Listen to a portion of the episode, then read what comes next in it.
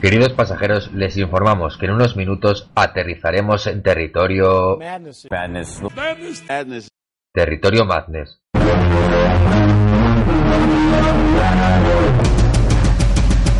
Un programa que repasa semanalmente la actualidad del baloncesto universitario de la mano de David Zuña y Gerard Soler. Territorio Madness, la NCAA en Pasión Deportiva Radio.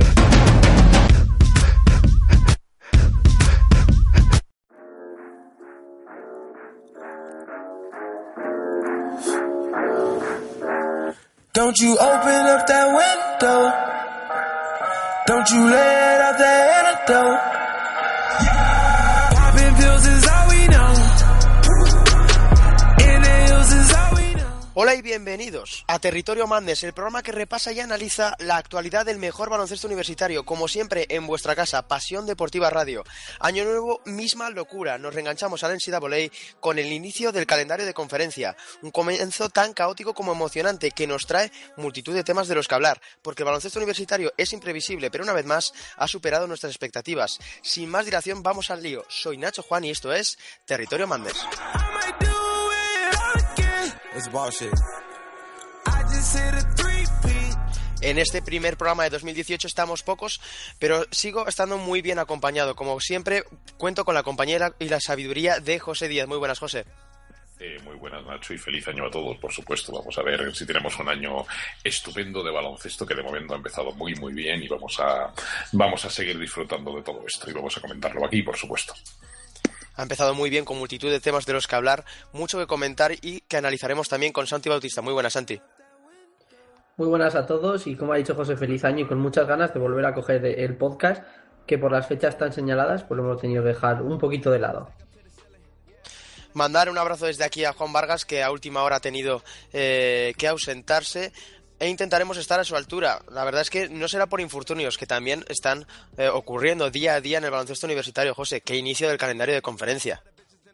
Bueno, es tremendo, es una cosa, es una cosa absolutamente alucinante porque además, aparte de que son unas fechas tremendas ya, estas de enero en las que no das abasto a ver partidos y se te quedan partidos sin ver y, y te desesperas porque hay cosas de las que solo puedes ver el final y te pierdes, pero aparte ya deseo la, la intensidad y la cantidad de sorpresas que estamos viviendo es tremendo. Ahora, ahora entraremos en detalle, pero bueno, lo que ha pasado, por ejemplo, en la ACC con una, con una Duke que está, que está 1-2 y que pasa, incluso pasó muchísimos apuros para ganar el único partido que ganó contra rivales contra los que jamás imaginamos que tuviera problemas, lo que, las penalidades que a su vez está pasando, está pasando, está pasando Kansas en la Big 12, las historias de Arizona, eh, también la derrota de, de Villanova ante Butler, o sea, son casi todas las, las conferencias, por no hablar de Kentucky, evidentemente, casi todas las conferencias principales están pasando cosas, están pasando cosas realmente asombrosas. La, si miramos el top 25 está absolutamente irreconocible para lo que imaginábamos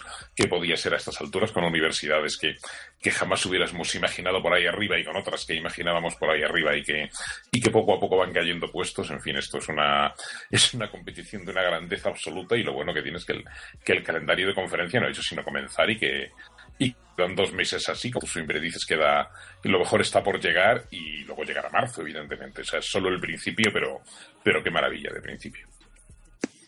Lo que dice José, el baloncesto universitario no ha dejado títere con cabeza, Santi, y te voy a meter en un aprieto de primeras.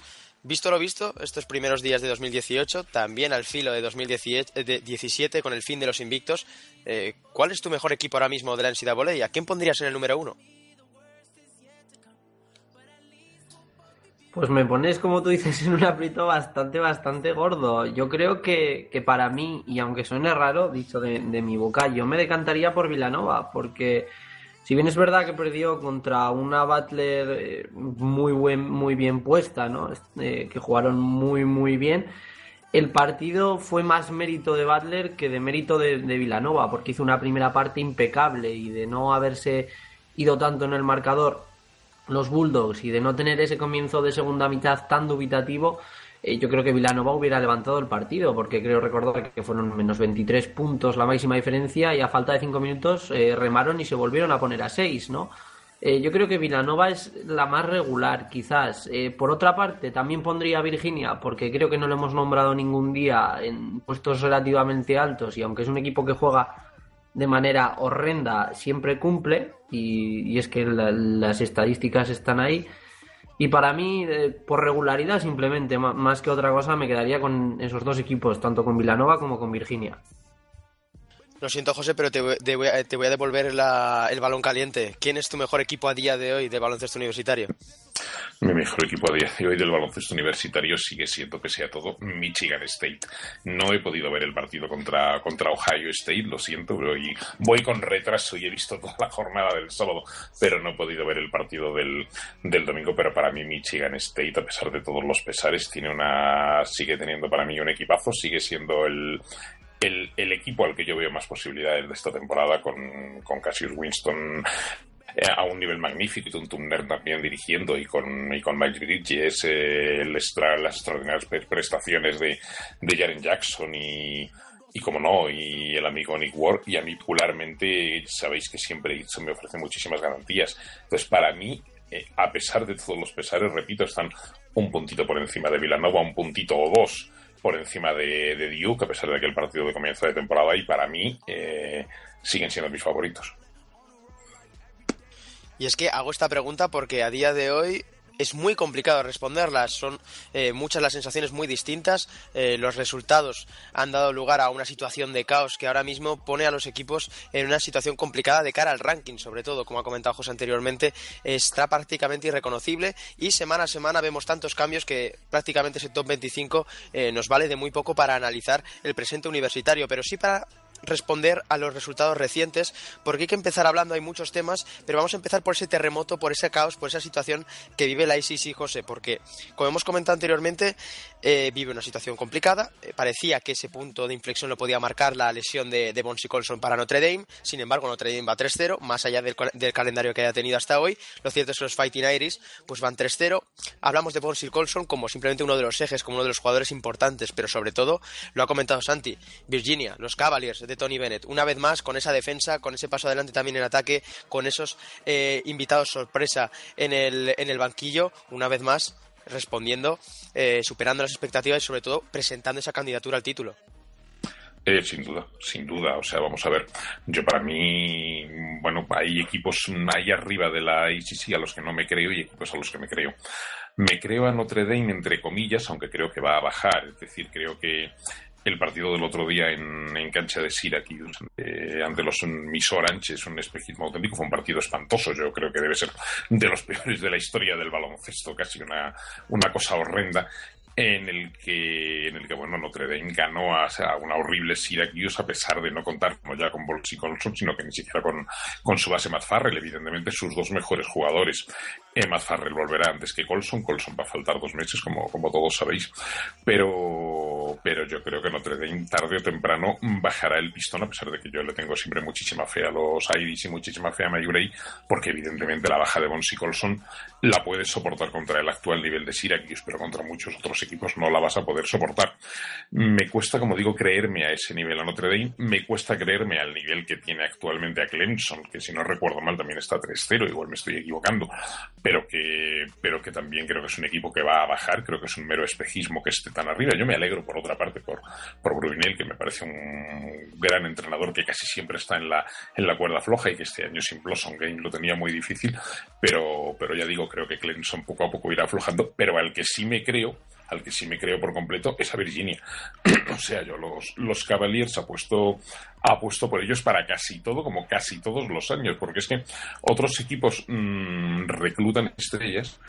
Y, y, luego pues pues dan rendimiento, pero Virginia casi siempre lo hace al revés, ¿vale? A lo mejor Kyle Guy tenía un cierto prestigio, no digo yo que no, pero, mm, pero la mayoría de los chavales de Virginia son chavales que, mm, al menos yo, eh, les tengo poco predicamento, o sea, les conozco poco antes de llegar a la universidad y que salen convertidos, pues eso, en Malcolm Brogdon, en Justin Anderson, en, en lo que hemos ido, en London Perrantes, en lo que hemos ido conociendo estos años. Evidentemente, Virginia, tú ves los nombres y no se pueden comparar con los nombres de Duke o de tantos otros, pero ves a Tyron, a Kyle Guy, a Hall, incluso al neozelandés Salt.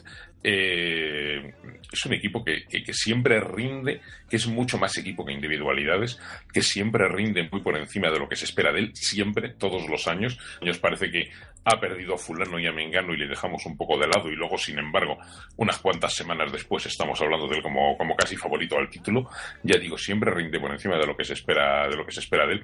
Nadie defiende como Virginia, nadie, no creo que haya ningún equipo en toda la, en todo el, en todo el baloncesto universitario y eso lo dicen también los números que defienda como Virginia, pero es que además mm, yo siempre pongo el énfasis en, en, el ataque de Virginia en un par de detalles que, yo creo que ya he comentado aquí.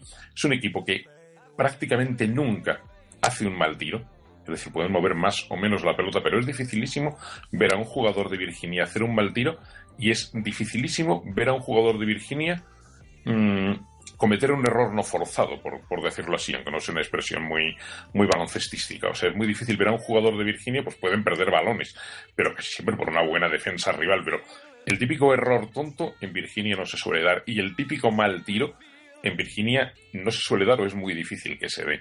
Es un equipo segurísimo adelante y no digamos ya detrás, evidentemente detrás es una auténtica maravilla.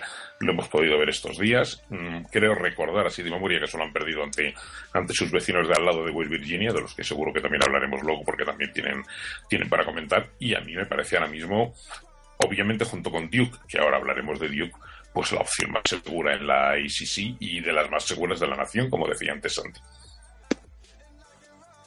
Claro, es que hablamos de figuras como Kyle Guy, pero también esa irrupción de, jugadores sorpresa, de invitados, como me gusta llamarlos, eh, como es el caso de DeAndre Hunter, hace de Virginia No Santi uno de los mejores equipos del país porque sabes a lo que a lo que van a jugar, sabes dónde está su terreno, que te van a llevar a él o lo van a intentar y sin embargo siempre están ahí. Te quería preguntar por ellos también, por tu opinión sobre los Virginia Cavaliers, que como bien ha dicho eh, José es la mejor defensa del país, también lo dicen los números, 52,5 eh, puntos recibidos por partido, una auténtica burrada. en la última, los 49 que, que, encajaron simplemente contra North Carolina, de los cuales también hablaremos un poco. ¿Qué opinas de, de Virginia y también de Clemson? Porque Clemson, como yo creo que también ha apuntado José, voy a estar de acuerdo con él, creo que van a bajar. Si bien es cierto que es destacable todo lo que están haciendo, que ese 14-1 se mantiene ahí, que ese calendario no conference no ha sido muy fuerte, que eh, por ahora el inicio de la ICC ha sido más o menos sencillo para ellos, o por lo menos eh, factible.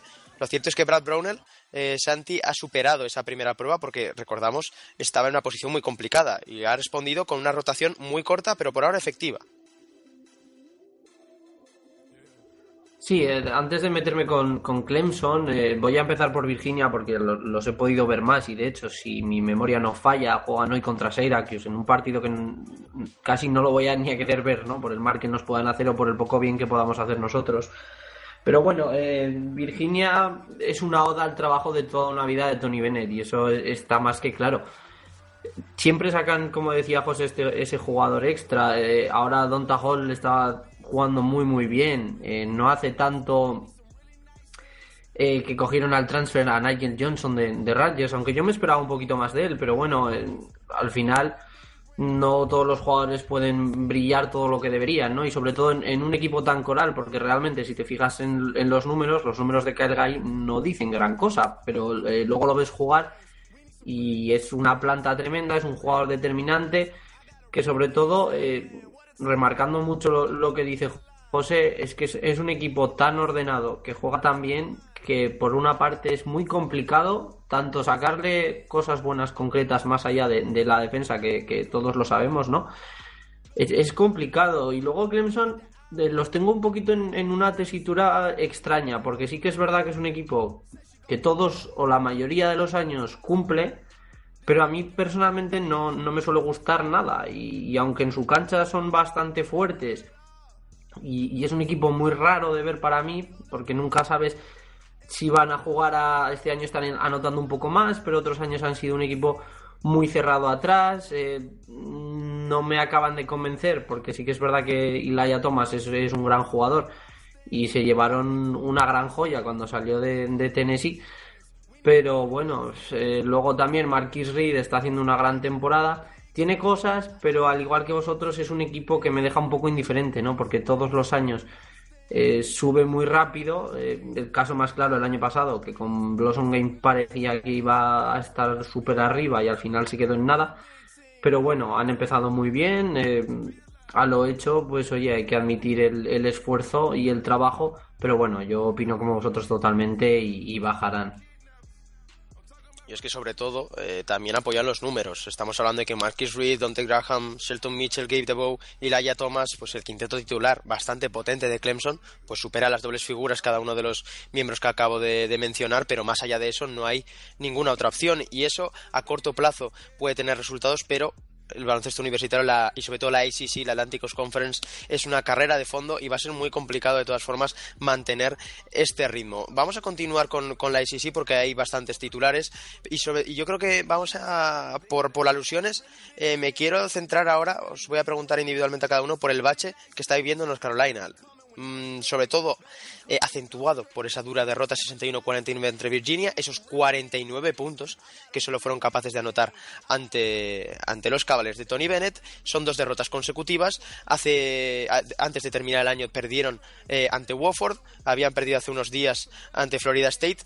¿Qué le está ocurriendo, José, a, a estos Tar Heels? ¿Dónde está el mayor problema? ¿Hay alternativas ofensivas más allá de Joel Berry? ¿Es el problema el ataque?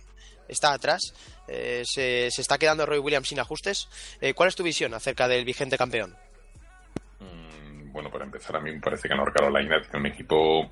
Es decir, a mí no me sorprende tanto el nivel al que está North Carolina, porque yo reconozco que esperaba un poco, poco de los Tar Heels este año. Es decir, creo que es un equipo que no, que no tiene ni color, con el que ha jugado dos finales y ganado un título estas dos últimas temporadas. Evidentemente, eh, se, se, nutren o se agarran al clavo ardiendo de Joel Berry, que dicho sea de paso, me parece un buen jugador, no voy a decir que no es un muy buen jugador, pero creo que alguna vez lo hemos sobrevalorado yo el primero, porque creo que no es muy bueno, pero, pero tampoco me parece tan determinante como todos, como todos muchas veces solemos decir.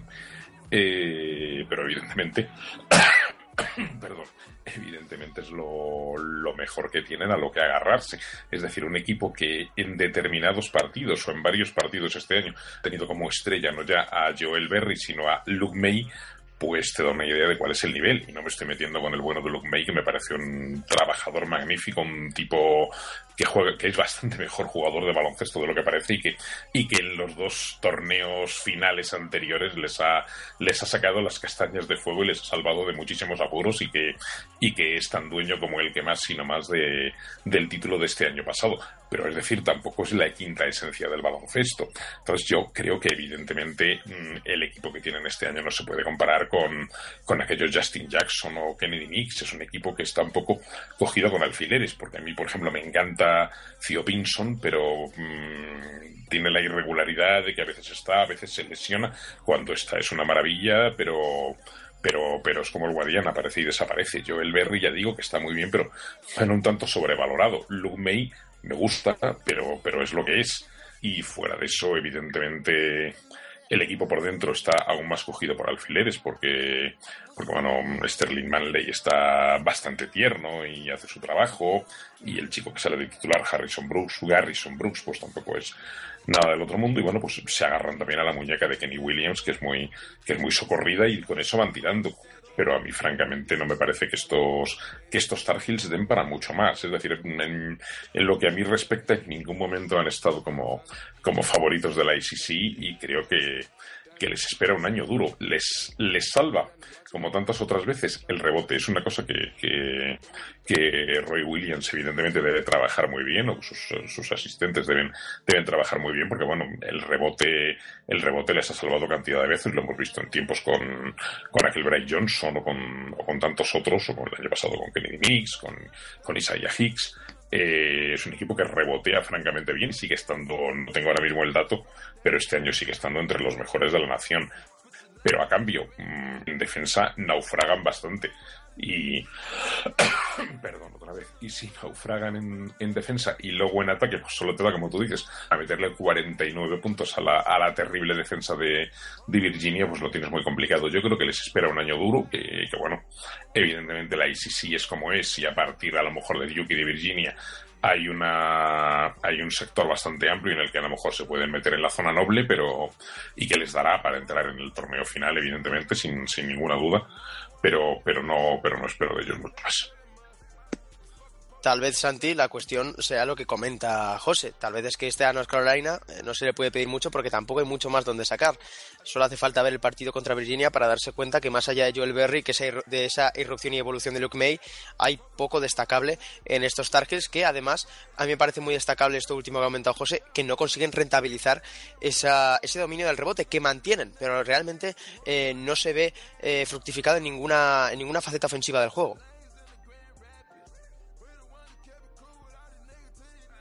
Yo creo que esto viene también eh, por alguna cosa que hemos comentado más de una vez, eh, sobre todo tú y yo más. Yo creo que Roy Williams debería de cambiar un poquito su, su, eh, su trabajo reclutando, digamos, ¿no? Porque sí que es verdad que tú oyes los Tar Heels y ves que es, es, un equipazo, un programa con mucha historia, pero realmente llevan ya muchos años que, por decirlo de alguna manera, no traen nada del otro mundo. O sea, tenemos a, Jalek Felton este año que pues, no está contribuyendo prácticamente nada, por vamos, por decir algo. Yo creo que es que necesita un poquito un cambio de cultura, no una revolución para meterse en ese mercado, sobre todo con una Duke que prácticamente le, roba todos los recruits, ya no solo del estado de Carolina, como pudo ser Harry Giles en su día, por poner un ejemplo, sino de toda la ICC. Es que pocos son los jugadores tops que se van a, los Tar Heels a día de hoy. Y si Joel Berry, en vez de elegir quedarse un año más, si hubiera ido a la NBA, pues eh, el equipo estaría prácticamente hundido, porque es que es el alma, es el dueño y señor de, unos Tar Heels que este año flojean mucho. Es que, como dice José, si realmente pasas de que Luke May te saque las castañas del fuego ocasionalmente a que sea prácticamente tu segunda mejor eh, arma en ataque, pues bueno, te quedas un poco con eso, ¿no? No, no es algo que te pueda solucionar una temporada y ni mucho menos eh, llegar a, a, altas cotas de Madness, ¿no? Eh, sin embargo, bueno, ha habido otros equipos regulares o no tan buenos de North Carolina que han llegado lejos y el primer año de Harrison Barnes y compañía acabaron jugando y ganando el NIT. O sea, nunca sabes un poquito qué esperarte. Yo creo que van a estar ahí en ese papel de underdogs que quizás este año, al vivir una situación así sin tanta presión, pues quién sabe si luego a la postre les va a venir mejor, ¿no? La racha no es muy esperanzadora de momento, pero queda mucha temporada y, veremos qué pasa. La verdad es que esta sí está plagada de temas de los que hablar, pero ahora hay que hablar eh, seguramente del central, que es de Duke, la gran protagonista siempre de esta conferencia. Hemos comentado de que tal vez Clemson vaya a bajar, de que Virginia está sentada ahí arriba, de que Notre Dame también posiblemente se desinfle fruto de esa, de esa baja de, de y Colson. Han, dado un paso, un paso adelante en defensa, pero evidentemente es una eh, baja muy muy sensible. Miami merecería casi un programa aparte, la comentaremos yo creo más adelante. Eh, equipo inconsistente, con problemas para anotar, pero que defensivamente va a aguantar seguramente en este calendario de la ACC. Esa irrupción de Boston College que está mejorando, Louisville inconsistente, pero hablemos de los Blue Devils, José, porque parecía que habían recuperado una dinámica muy positiva. Eh, seguimos hablando del equipo seguramente con más talento de, todo el baloncesto universitario, pero de repente se nos plantaron con esa derrota ante Boston College que ya analizamos en el último programa y este fin de semana con esa derrota ante North Carolina State. Eh, voy a ser bastante directo. Hablamos de muchísimos puntos por partido, pero está, no está consiguiendo, no sé si estarás conmigo, eh, Coach K dar la tecla en defensa. Estoy contigo totalmente. Es evidente que es el principal problema de Duke. Es decir, de verdad sirve meter 80 o 90 puntos por partido si el otro te mete más, te mete más, perdón.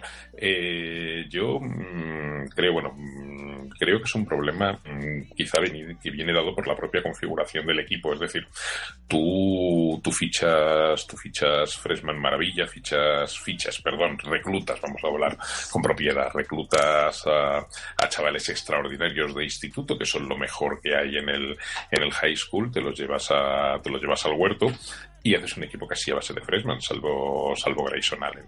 Y eso está muy bien, está muy bien en ataque, pero evidentemente evidentemente en defensa estas cosas se pagan. En defensa la expresión freshman mistakes, yo no sé cuántas veces no la hemos escuchado en partidos, en partidos de Duke. Es decir, hay errores de concepto claros en defensa, pues del propio, del propio Marvin Bagley, de, del base de Trevon Duval, de, de Wendell Carter. Es decir, evidentemente mm, les falta una consistencia tremenda en defensa en el partido de, eh, de, North Carolina State llama la atención la cantidad de veces, la cantidad de veces que se comen, pues por ejemplo, un pick, un pick and roll de Aleric Freeman con, con, el turco, con Jurseven. Es decir, yo no sé la cantidad de veces que al Freeman y Jurseven les hacen el pick and roll y, y los interiores de, y los interiores de Duke, empezando por el propio Bagley o por, o por Wendell Carter, quizá menos culpa a Wendell Carter, pero sobre todo Bagley, eh, se lo comen con patatas. Algo que, por cierto, también hablaremos luego cuando lleguemos a Arizona, porque es un equipo que, curiosamente, de Andre Ayton también tiene en defensa un problema similar. Pero bueno, eso es aparte. Pero, pero es una cosa que llama la atención y que a lo mejor es una cosa que, que te la da el trabajo, el acostumbrarse a jugar juntos, el aprender unos de otros, el saber dónde llega uno y dónde llega el otro. Evidentemente son cuatro Freshman, cuatro o más, pero vamos, hablo de los titulares, cada uno de su padre y de su madre, por decirlo así, que se juntan en que se juntan de repente en un equipo con un único senior que es Grayson Allen, que en defensa evidentemente no lo puede hacer todo, y yo eso yo desde luego en defensa les veo muy perdidos.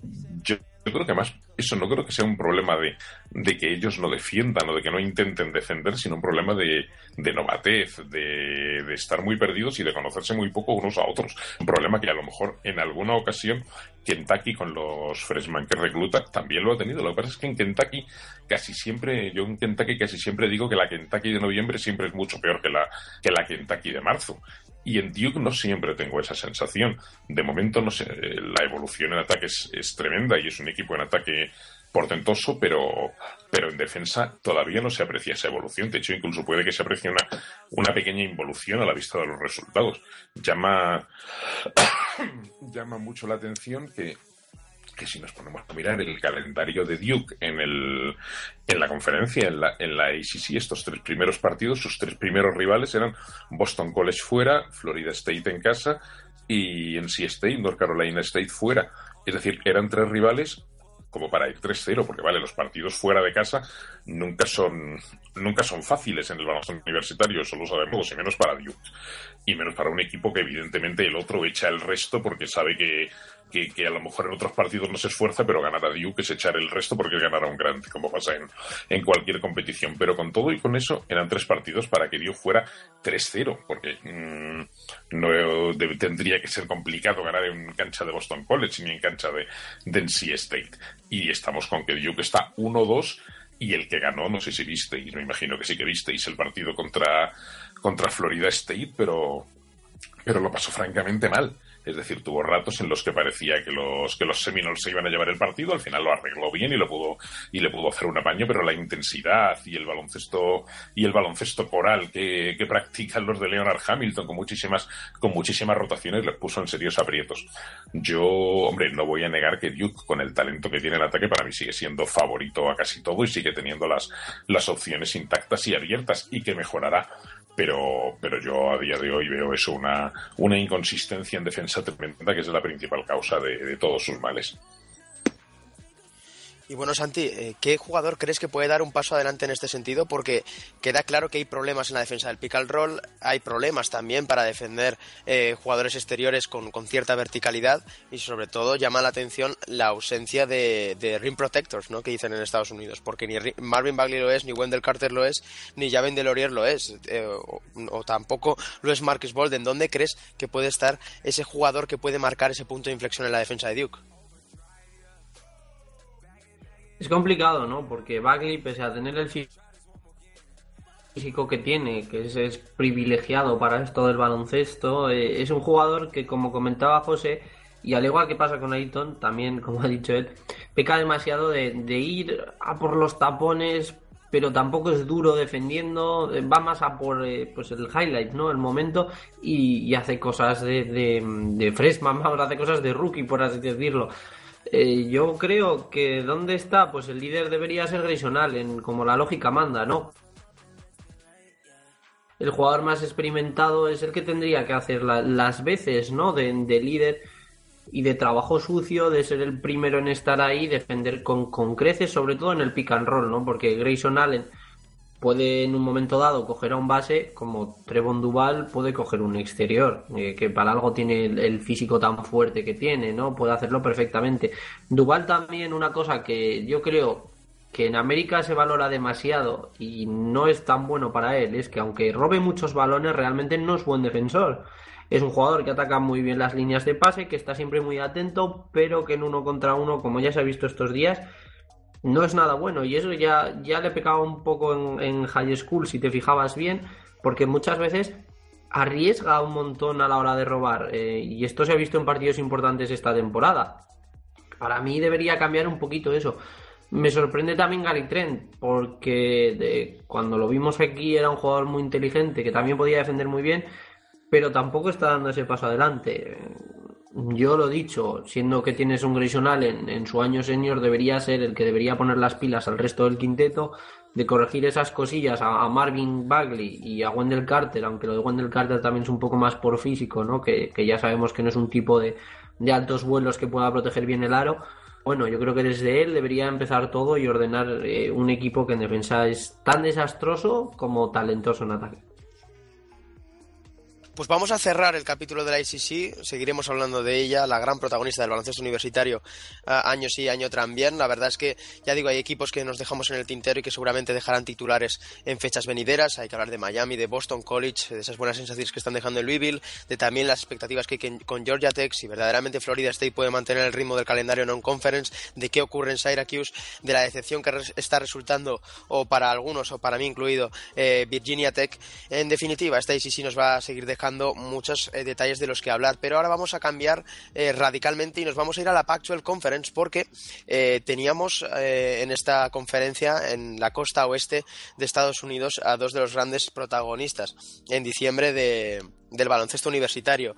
Eh, por un lado teníamos a Arizona State eh, como equipo eh, más sorprendente del inicio de temporada, como equipo con ese gran dinamismo ofensivo, con esas transiciones ofensivas, con ese estilo dinámico y atrevido, con ese perímetro tan loco entre Trey Holder y Shannon Evans, que se ha visto al menos un poquito hundido estos últimos días, al igual que Arizona, que había conseguido resurgir de sus cenizas, que lo teníamos pendiente de analizarlo, pero lo cierto es que José ambos equipos, ambas Arizonas, tienen un punto en común. Han perdido en los últimos días, la última semana, contra Colorado, en Boulder, en el Core Center y ante un Tad Boyle que, como siempre, está haciendo un gran trabajo con los Buffaloes no he podido ver el Colorado Arizona State. Mm, bueno, no sé si alguien lo ha podido ver por aquí, porque es que los partidos de la, de la Pactuel no son fáciles de, conseguir por aquí, ya lo sabemos todos, o algunos de los partidos, otros sí. Sí pude ver el sábado el, el Colorado Arizona y la verdad es que aluciné.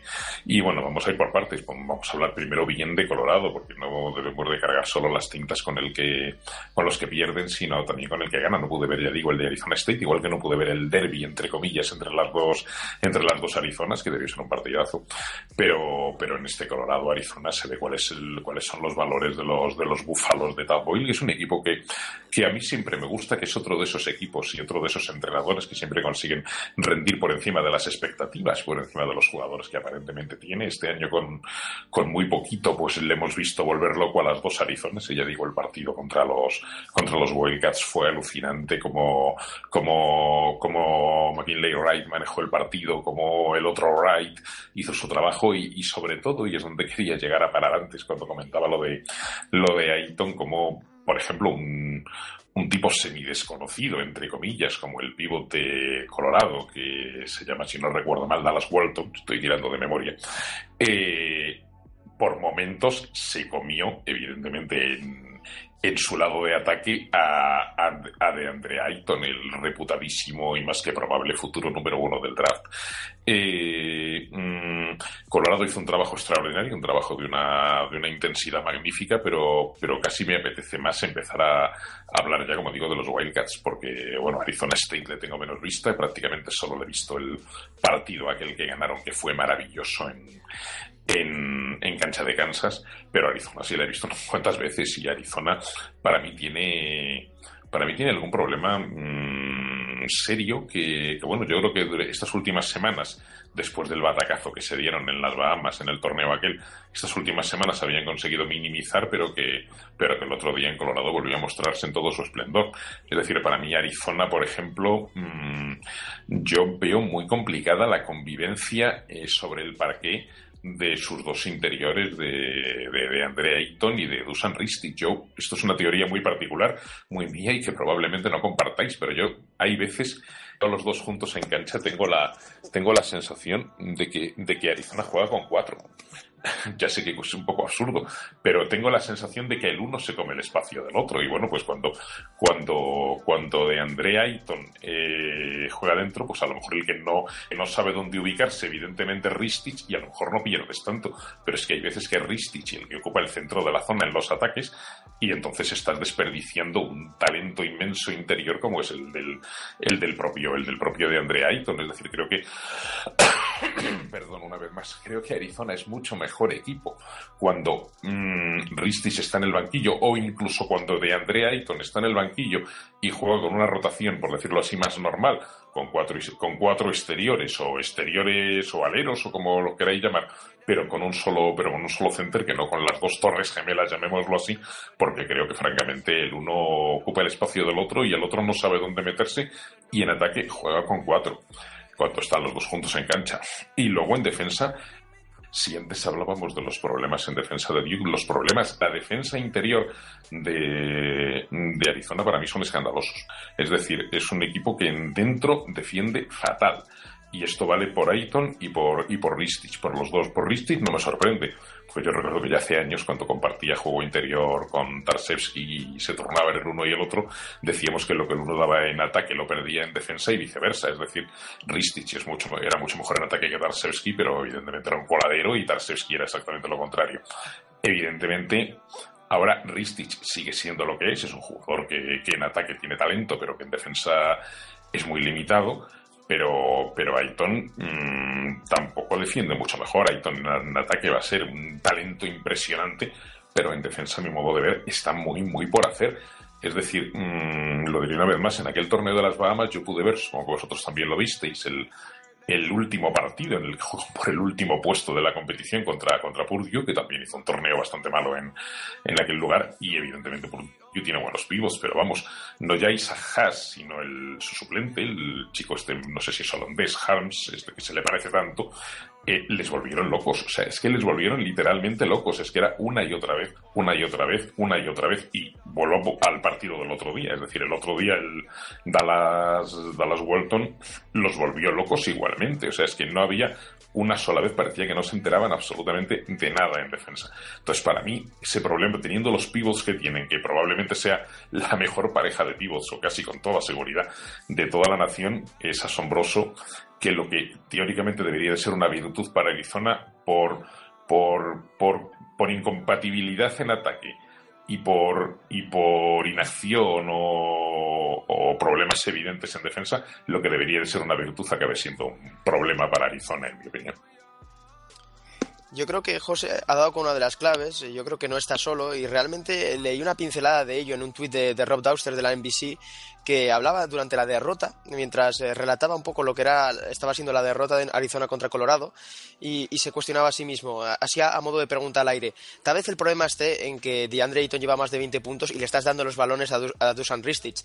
Que, que, más allá de que le estés dando los balones o no, uno ve el partido y se da cuenta que realmente es un problema de compatibilidad, problema de, de incoherencia eh, ofensiva, de problemas de entendimiento, de cohesión, de toma de decisiones. Arizona, por un lado, eh, cabe destacar su mejoría prácticamente en todos los sentidos, en casi todas las facetas desde las Bahamas ha mejorado de una manera u otra, pero también eh, estos problemas que tiene de incompatibilidad entre Dusan Ristich y DeAndre Ayton, yo creo, Santi, que deja entrever eh, un arma de doble filo. Por un lado, ese problema candente eh, de, cohesión ofensiva, de toma de decisiones, de selección de tiro, en definitiva, de, gestión de los partidos en, ataque, pero por otro lado, ese margen de mejora. Es decir, es un equipo que, aun sin haber, sin haber dado con la tecla, ha, ha, mostrado ya todo el arsenal que tiene. No sé qué visión tienes de esta Arizona, porque por un lado, yo creo que cabe destacar esta mejoría en el último mes, pero por otro lado, eh, esa sensación de que aún están tiernos. Yo creo que todo esto tiene su raíz un poquito en, en, todo el hype que llevaba encima de Andre Eaton, porque si ya lo hemos visto desde que de Andre Eaton saltó a, a, la fama, ¿no? Es que siempre ha sido un jugador muy, muy coordinado y muy, muy bueno atacando para su altura, ¿no? Es un jugador muy versátil en ataque y yo creo que Son Miller está pecando un poquito de abusar de ponerlo en esa posición digamos que dentro de, del dúo Ristich eh, Aiton, sería el que haría las veces de cuatro, por así decirlo, sería el, el, más tirado al exterior. Y realmente no es así. Es que, como ha dicho eh, José, es que es imposible meter a esos dos tíos dentro de la zona y que sean compatibles, porque de Ristich necesita mucho espacio para manejar, ya que aunque lo que hace lo hace muy bien. Y Ayton lo mismo, porque Ayton muchas veces se obceca y es muy cabezón con el tiro de media distancia y con el tiro de tres, pero realmente no es un arma ni que pueda usar regularmente ni de la que quieras depender. Para mí la solución es clara, mandar uno de los dos al banquillo, posiblemente Ristich, y tienes un hermoso en el banquillo que debería estar jugando más y que para mi gusto está jugando muy muy poco, como es Aira Lee, que también llegaba con cierto caché de high school y entre unas cosas y otras pues está comiendo nada prácticamente de minutos, está totalmente a la sombra tanto de Ristich como de Ayton y es un jugador muy válido que podría hacer esas veces y ser compatible con los dos. Si no tienes eh, más, más alternativas, tienes al australiano, creo que es australiano, a Keanu Pinder, Tienes eh, Emmanuel Acot, que en un momento dado puede hacer de, cuatro exterior y, está rindiendo como para poder jugar titular algunos encuentros. Yo creo que tiene soluciones. La cosa es que se haya encabezonado a Son Miller en una fórmula que, pese a que está clarísimo que de Ayton no tiene rival en la nación de, como center ni como power forward, no funciona con Ristich, ya que Ristich también es muy, muy grande. Yo creo que a partir de aquí han venido un poco todos los problemas de, de una Arizona que aunque tú ves números y ves que Eaton está dominando demasiado, quizás a veces empecina demasiado en, pasar siempre por Eaton. Y a mí, sinceramente, me, no me gusta del todo, ¿no? Porque aunque muchas veces lo ves jugar y parece un hombre jugando contra niños, no tiene todavía la, la basketball IQ para mantenerse un partido entero siendo efectivo y regular. Y ni mucho menos eh, todavía para mantener a un equipo el solo, sobre todo cuando flojea tantísimo, tantísimo en defensa, donde parece que busca todos los tapones, que hace faltas muy, muy tontas y que cualquier pivot, como decía José, que sea un, poco inteligente, pues le puede traer de cabeza, aunque sea un muchísimo peor jugador de baloncesto que él. Eh, déjame que añada una, una cosita más de, Arizona, que es un jugador que, que, a mí particularmente, quizá no hablemos lo suficientemente de él, y para mí es el alma del equipo con diferencia, y no es Alonso Trier ni es ninguno de los vivos, para mí es, es Raúl Alkins, es decir, me parece un, eh, me parece, como digo, el, el alma de, estos Wildcats, un jugador que si no recuerdo mal, en las Bahamas no estuvo y bien que lo echaron de menos, que luego reapareció a tirar del equipo y probablemente fue uno de los principales culpables de la, de la remontada de los Wildcats y que y que bueno, vale, ahora pues tiene momentos mejores y peores, pero la diferencia de Arizona cuando, cuando Alkins está en cancha y cuando no está en cancha para mí es fundamental por, por intensidad, por agresividad, por carácter y por tirar del equipo. Mucho más que un, por ejemplo, un Parker Jackson Cartwright que vale, pues, pues hace su trabajo, pero para mí no es precisamente un base que me, que me enamore. Y bueno, Alonso Trier, Trier, pues también hace sus cositas, unos días mejor, otros días peor. Es muy buen jugador, pero para mí el que realmente tira de este equipo y el que, y el que seguirá tirando por encima de todos los demás porque tiene una personalidad tremenda es este Raúl Alkins, que, que ya digo bien que lo echaron de menos en Bahamas y bien que lo echan de menos cuando tiene que salir por faltas, como si no recuerdo mal les pasó en algún momento puntual el otro día.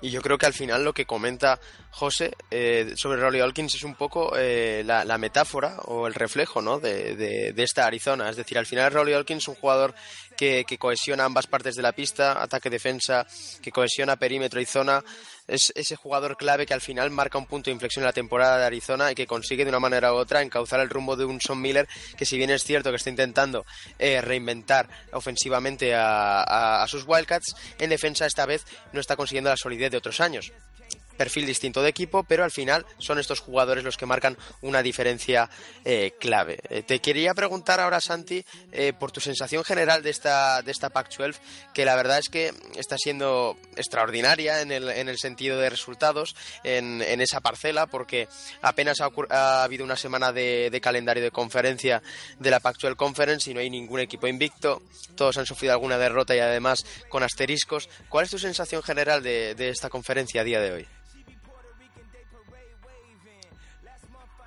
Es difícil, pero yo creo que va a ser eh, una conferencia tan loca que muchos equipos van a salir muy beneficiados porque cualquiera le puede ganar a cualquiera. Eh, UCLA, sin ir más lejos, tus Bruins, pueden tener dudas, pero es que con el potencial que tienen un día se pueden cargar un Arizona State o un Arizona en un momento dado, ¿no? Ya se cargaron a Kentucky no hace tanto.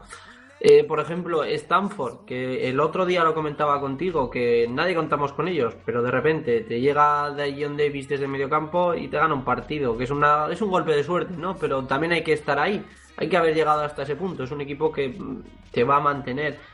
Luego de Mike Hopkins tampoco lo está haciendo nada, nada mal con, con Washington. Están sacando cositas, ¿no? Cuando ya se adopten bien a la zona pues obviamente el equipo rendirá muchísimo mejor. Y, obviamente Hopkins es muy buen entrenador y puede dar también muchos problemas.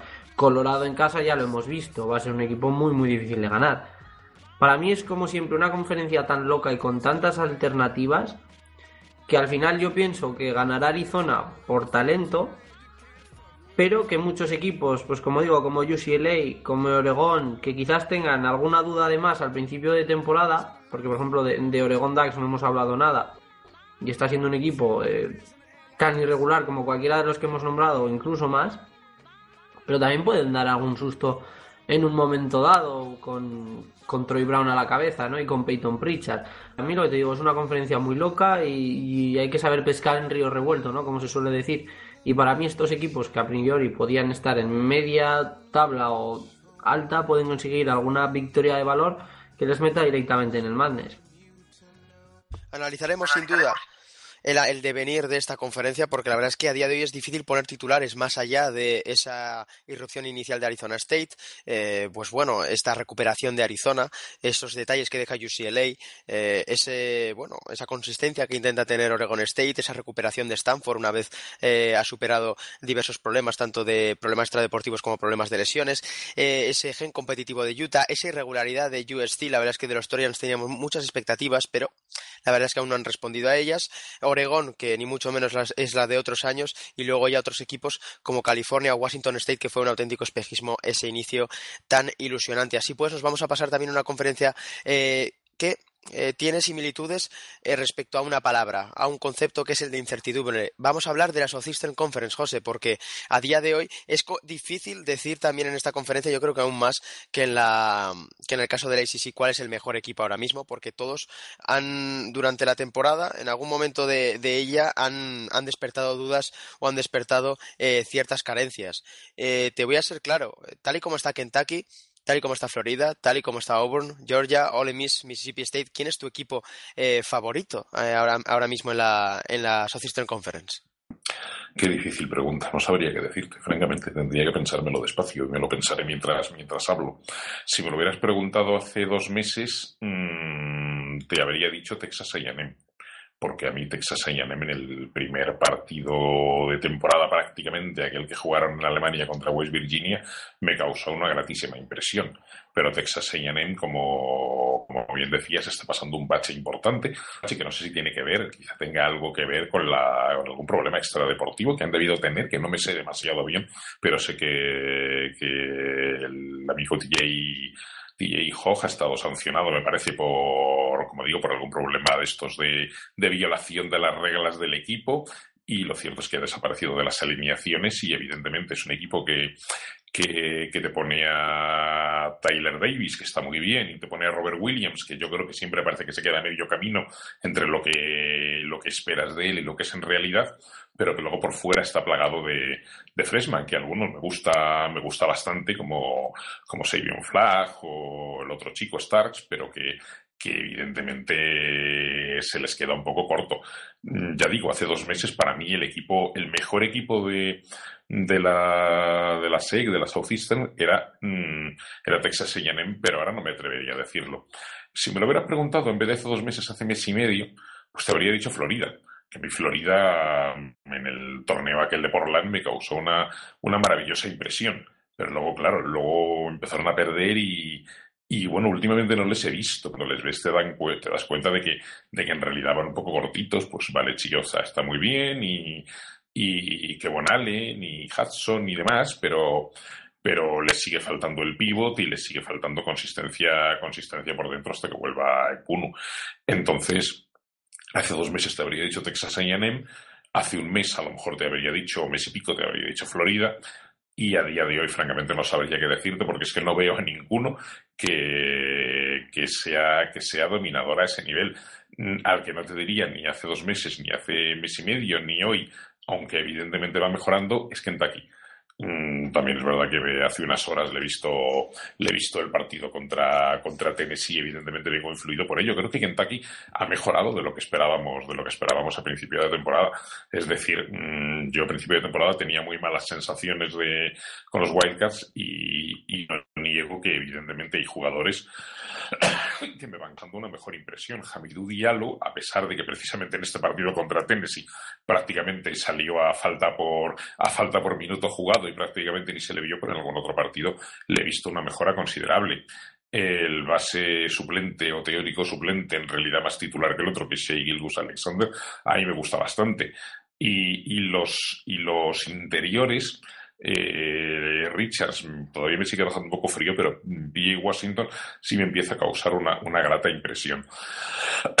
Ahora bien, dicho todo esto, me sigue pareciendo que, mmm, que está años luz, evidentemente, de la Kentucky de otros años y que y que, y que les falta mucho. Es decir, no le veo, es un equipo como muy tierno, evidentemente se ha dicho muchísimas veces que es el equipo más joven que ha tenido jamás Kentucky, el equipo más joven de todo, de toda, de toda la NCAA, de todo el baloncesto universitario, y se les nota, es decir, se les ve, se les ve muy perdidos, se le ve a calipar y desesperarse con, con sus chicos muchísimas veces, y bueno, es un equipo que es capaz de ganar un día de 30 a, a Louisville, otro partido que por desgracia no he podido ver, pero luego de eso, de perder, por ejemplo, en Gachadina Tennessee, que, es otro equipo que también podríamos hablar, porque con muy poquito, con, con Schofield y con, y con Grant Williams y con poco más, Rick Barnes está haciendo un trabajo extraordinario. Todo este rollo para decirte que francamente ahora mismo no sabría, quizá mmm, por aquello de que estos son ciclos y de que, y de que seguro que remontarán, volvería a mi idea inicial y si tuviera que apuntar un favorito, a lo mejor apuntaría o por Texas, eh, apostaría por Texas A&M o por Florida. Pero me parece una conferencia tremendamente abierta en la que no creo que este año Kentucky se vaya a llevar el gato, el gato al agua. Y, y, en la que ya digo, no sabría por quién apostar, porque luego también podríamos hablar de Arkansas o de Auburn o de tantos otros. Francamente, no, no me mojo. De todas formas, Santi, yo creo que José ha dado un poquito con, la clave de esta conferencia, es decir, la cantidad de equipos que en algún momento de la temporada han dado destellos o han dado argumentos para creer en ellos, porque, claro, hablamos de Kentucky por el potencial de siempre, por el potencial físico, esta vez de, tal vez demasiado físico eh, sobre calidad y sobre talento, a destacar ese nombre es el Gilgius Alexander, que seguramente ahora mismo sea la pieza más importante de los Wildcats, el mejor prospect de NBA, eh, si no hablamos de un Kevin Knox tal vez demasiado inconsistente desde la línea de tres puntos, tal vez hablemos de esos detalles que está dejando la Georgia de de Mar Fox, también incluso Arkansas, la, el bueno, el triplazo que dejó Tremont Waters contra Texas A&M, ese hundimiento de los Aggies, eh, el buen hacer ofensivo que está teniendo la Auburn de Bruce Pearl, muy muy interesante. Eh, ese, esos Tigers muy divertidos de ver. Esta Auburn, seguramente el equipo más divertido de esta Southeastern Conference. Mi pregunta eh, va a ser bastante clara, Santi. ¿Crees que esto es eh, motivo, bueno, cuál es, crees que es el motivo de, de, esta, de toda esta incertidumbre? ¿Hay un gran nivel medio en la conferencia o realmente es que hay poco nivel para estar tan arriba? Yo voy a coger tu segunda opción, ¿no? Porque yo creo que otros años eh, la SEC nos tiene mal acostumbrados a ver una Kentucky tan dominante que parezca que el resto de la conferencia es floja y realmente es que miras eh, el nivel medio, digamos, los inquilinos medios de la conferencia y aunque son equipos buenos, son equipos que funcionan a rachas, eh, porque por ejemplo lo hemos comentado, pero el batacazo que se lleva Alabama a estas alturas de la temporada, pese a que, a que hace nada recuperó a Braxton Key, creo recordar, no hace tanto, con un Colin Sexton que llegaba como llegaba y que, bueno, está rindiendo a más no poder, y un John Petty que eh, desde el partido aquel que se salió con los triples tampoco es para nada consistente, por decirlo de alguna manera, digamos, generosa, pero bueno, es que es un equipo que en priori va hasta arriba y ahí se ha quedado. Luego LSU, lo de Will Wade, es para hacerle un monumento y un estudio, porque con Tremont Waiters y poquito, poquito más, mm, está sacando adelante una temporada de manera respetable. Y es que realmente no, no te sabría decir, porque yo a principio de temporada era muy, muy pro Florida, pero es que hay veces que cuanto más los veo, más me parece que ganan un poco por suerte y por, digamos, eh, saber estar y saber jugar, como la última victoria que Chiosa hizo el, robo ese al final de partido contra Missouri, quiero recordar que fue, y, acabó la bandeja solo. Pero bueno, Missouri, aparte de, Michael Porter, pues bueno, también se supone que tenía un equipo decentillo, ¿no? Con Barnett, el propio John Tay Porter, que para mí es un jugador muy, muy infravalorado pero tampoco han hecho nada. Es que es una conferencia muy, muy complicada de, analizar. Para mí, a día de hoy, sigue habiendo un equipo un poquito por encima, como es Florida, que gane por oficio o por talento, pero bueno, por lo menos gana de manera regular. Auburn, que está sorprendiendo a muchos, con un Mustafa Gerón eh, heroico, que si no me equivoco ha sido nombrado mejor jugador de la conferencia esta semana. Un jugador que desde aquí le tenemos mucho cariño y que ya en su día nombramos ¿no? como un jugador que iba a ser muy bueno en la conferencia, aunque tardara un, añito o dos, y una Georgia que, con Maten y compañía, pues también eh, jugando un poco a su estilo como siempre, siguiendo muy bien las directrices de Mad Fox, pero que va ganando. Y al fin eso es lo que cuenta. Yo como digo, pues Florida puede ganar y Kentucky, quién sabe, ¿no? Igual pega un estirón y al final les acaba pasando si Kevin Knox se centra también, por ejemplo, en jugar a lo que sabe y a lo que debe y no a tirar triples, y si consiguen un poquito más de consistencia de, diálogo, que a mí personalmente me está dejando muy, muy indiferente, y un Gilius Alexander que sin nadie esperarlo realmente, pues se ha convertido en el mejor jugador, o por lo menos en el más determinante del equipo. Por todo ello nos vamos a mantener cautos con este análisis de, la Southeastern Conference más allá del concepto de incertidumbre que es el que reina ahora mismo en la conferencia. Ya decimos Florida, veremos si realmente es una realidad después de esos batacazos a mediados de diciembre, ahora parece que están recuperando. Veremos si también Texas A&M eh, remonta el vuelo, sobre todo si Robert Williams pues eh, deja de estar desaparecido en combate o por lo menos alcanza esas expectativas y deja de estar a medio camino. Veremos si Alabama deja de ser uno de los equipos más inconsistentes de todo el país. Si Missouri consigue eh, aumentar ese gen competitivo con un John Tay Porter que está dando mucho que hablar al otro lado del charco. Veremos si Auburn es capaz de mantener ese ritmo ofensivo ante equipos mucho más exigentes atrás. Veremos si Georgia mantiene esa, esa capacidad competitiva también arriba y sobre todo si Kentucky, que al final va a ser el termómetro de la conferencia por todas las expectativas mediáticas que hay en torno a ellos, son capaces de presentar una candidatura a nivel nacional. Eh, muchas eh, incógnitas en esta South Conference, así que nos vamos a pasar por última eh, a la Big 12. La Big 12 bastante interesante también, que yo creo que sigue un poco la línea de este programa, José, la del caos, la de las sorpresas, la de el inicio de calendario de conferencia un poco, eh, un poco, pues también eh, tumultuoso, no sabes muy bien por dónde se va a mover. Eh, estamos programa tras programa hablando de las carencias que tiene Kansas, que parece reivindicar semana a semana, pero también tenemos muy buenas noticias y te las quería comentar, sobre todo quería conocer tus opiniones al respecto, porque luego hay un tercer equipo que depende exclusivamente de que hablemos de un jugador. Te quería preguntar por Texas Tech y West Virginia. Sé que le tienes mucho aprecio a los Mountaineers, pero lo cierto es que el paso adelante en ataque que están dando el equipo de Bob Huggins, el, el nivel de victorias en este inicio de calendario de conferencia y sobre todo estos Raiders de Chris Bird que también están dejando muy buenas sensaciones.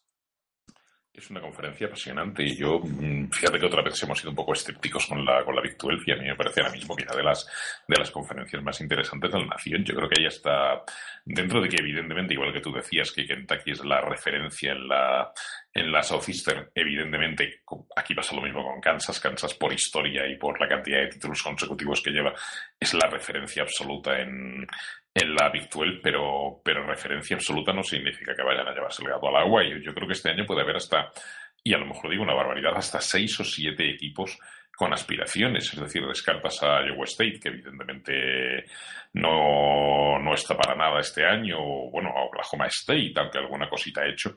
Y casi fuera de ellos mm, te cuesta descartar a, te cuesta descartar a nadie, porque bueno, mm, Kansas está como está, pero pero, pero ya vemos cómo está Oklahoma, ya vemos cómo está TCU, aunque hayan perdido en casa contra Kansas. Eh, Texas, los, los Longhorns, mm, muy irregulares como viene siendo habitual, pero este año para mí tienen con Bamba, con el base Matt Coleman, tienen un mejor equipo de lo que venían teniendo y pueden hacer cositas, Baylor, etcétera. Pero voy a centrarme en los dos que me has preguntado básicamente, que es que mm, son dos equipos impresionantes. Yo voy a empezar por, por West Virginia y me voy a dejar llevar una vez más por mis instintos porque yo soy muy de, de Bob Huggins, como, como sabéis. Y yo, hubo un día, no ha sido en este partido con, último contra Oklahoma, sino en otro anterior, me llamó la atención, a lo mejor vi mal, pero me pareció que en el chándal eh, el amigo Bob Huggins llevaba impresa una fecha que creo que era algo así como, como 11, 10, 2017, que dado que ellos ponen primero el, el, el, mes y luego el día, pues evidentemente era el 10 de noviembre de 2017, es decir, el día, si no recuerdo mal, que empezó el baloncesto universitario, fue el día que perdieron eh, contra Texas A&M, además casi de paliza, de veintitantos puntos, si no recuerdo mal, en la inauguración de la temporada en la, en la base aquella alemana. Es, la, es como si lo hubiera marcado a fuego en el chándal, como diciendo, es la fecha de la que tengo que acordarme durante todo el año. Evidentemente, mmm, eh, pues Virginia perdió aquel partido en Alemania y no ha vuelto a perder ni una sola vez con unas cuantas muescas de un nivel tremendo, como haber ganado a sus vecinos de al lado de, de Virginia, los que hemos puesto por las nubes antes, que si no recuerdo mal también es la única, la única derrota que llevan, o, o, no, o haber ganado, o haber ganado hace, hace tres días a Oklahoma en un partido que, que bajó a la tierra, por decirlo así, al bueno de Trey Young, del que, del que hablaremos luego. Entonces, a mí West Virginia me parece un equipo, mmm, como siempre, alucinante, porque yo siempre digo lo mismo de West Virginia. Es decir, tú repasas a los jugadores que tiene Kansas o a los que tiene Oklahoma o a los que tienen tantos otros y luego a los que tiene West Virginia y, y es que mmm, de medio campo para arriba ninguno o casi ninguno te hace pensar que pueda ganarse la vida como, como profesional. Es decir, tú ves salir a jugadores de West Virginia y no sabes dónde van, es decir, no sabes dónde está Joan Staten, no sabes dónde está Zan Adrian, no sabes dónde está Philip. Mm, es decir, es un equipo, a mi juicio, muy limitado técnicamente en ataque, o mucho más limitado que otros de, de este mismo nivel, pero que evidentemente su potencial defensivo es inmenso, es impresionante y luego, evidentemente, dentro de que su potencial en ataque es limitado, se aprecia una mejora. Es decir, eh, Devon Carter, mmm, no vamos a decir que no esté jugando bien en ataque, está defendiendo como siempre, extraordinariamente bien, pero el salto, el salto cualitativo que ha ido dando en ataque a lo largo de los años y sobre todo este año es tremendo. Está anotando, está asistiendo, está creando y por supuesto está defendiendo. La defensa que el amigo Carter y su socio Dexter Miles le hacen a, le hacen el otro día a Trey Jackson es, es, para enmarcar, o sea, es para, para, desquiciar a cualquiera. Yo pensaba viendo el partido y viendo tan desquiciado a, a Trey Young, digo, es que les pones, les pones en este mismo partido a, yo que sé, a Stephen Curry o a, o a, o a Russell Westbrook, por decir dos barbaridades, a los actores Curry y Westbrook, y, y, a lo mejor les hacen sufrir de igual manera. Es decir, es que es una defensa que es capaz de amargarle la vida al más pintado. Es, absolutamente de locos la intensidad que le ponen y cómo, y cómo afrontan los partidos. Para mí, West Virginia es una auténtica gozada dentro que evidentemente pues, pues cualquier aficionado diría que no se divierte con ellos o que no es un equipo espectacular de ver, pero, pero yo esa presión en toda la cancha y ese trabajo que hacen siempre, siempre me parece impresionante y, y por supuesto que son tan candidatos como el que más al, al título de la conferencia. Y por hablar también un poquito de Texas Tech, Texas Tech hizo el otro día la hombrada de ganar en, de ganar en Kansas, están haciendo un temporadón y yo quiero alabar sobre todo igual el trabajo del entrenador, del amigo, del amigo Villar, que está haciendo un, está haciendo un trabajo impresionante porque tampoco tienen tanto. Keenan Evans es un, es un talento, es un jugador extraordinario, pero, pero tampoco tienen mucho más. Tú ves a los, a los dos freshman estos que tienen, que, eh, a ver si digo los nombres bien, Zaire Smith y Jared Culver, creo que son los nombres de, ambos que me gustan bastante. Luego dentro, pues el Lorenzo Díaz este que se las apaña para amargarle la vida a Zubui, que eh, hicieron lo que no fue capaz de hacer Texas en el partido anterior o lo que no ha sido capaz de hacer TCU en, este, en el de este fin de semana, que fue mmm, conseguir defender fuera y dentro, conseguir eh, que Kansas, que vive muchísimo del triple, no tirara, no tirara bien de fuera y sufriera en los tiros exteriores. Y sobre todo consiguieron mmm, ocultar o impedir la, que, le llegaran balones más o menos francos o más o menos a, al pívot Audo Kazubui, que en ese sentido el, el trabajo defensivo de, de, de, Texas Tech fue tremendo, pero es que luego hay que verles mover el balón en ataque a la velocidad que lo mueven y, eso, y con un, y con un Keenan Evans que es absolutamente maravilloso. A mí me parece, ya digo, que, tampoco tienen tanto, que Villar está haciendo un, un, trabajo tremendo y no sé dónde puede estar su techo porque estos son ciclos y me cuesta trabajo pensar que con lo que tienen, que como digo, tampoco es tanto, vayan a aguantar a este nivel toda la, toda la temporada, pero, pero de momento no, hay, no tengo más que, más que elogios para los Raiders, desde luego. Voy a preguntarte por los Red Raiders también, Santi, porque la sensación es que Chris Bird ya se hablaba desde el principio que era la comunión perfecta su llegada a, Texas Tech, pero lo cierto es que en sensación de juego, en pluralidad, cohesión, en esos intangibles que al final tanto importan eh, para ser consistentes en el baloncesto universitario, eh, qué buena temporada está haciendo Texas Tech y cómo sacaron todas las vergüenzas que a día de hoy tiene Kansas.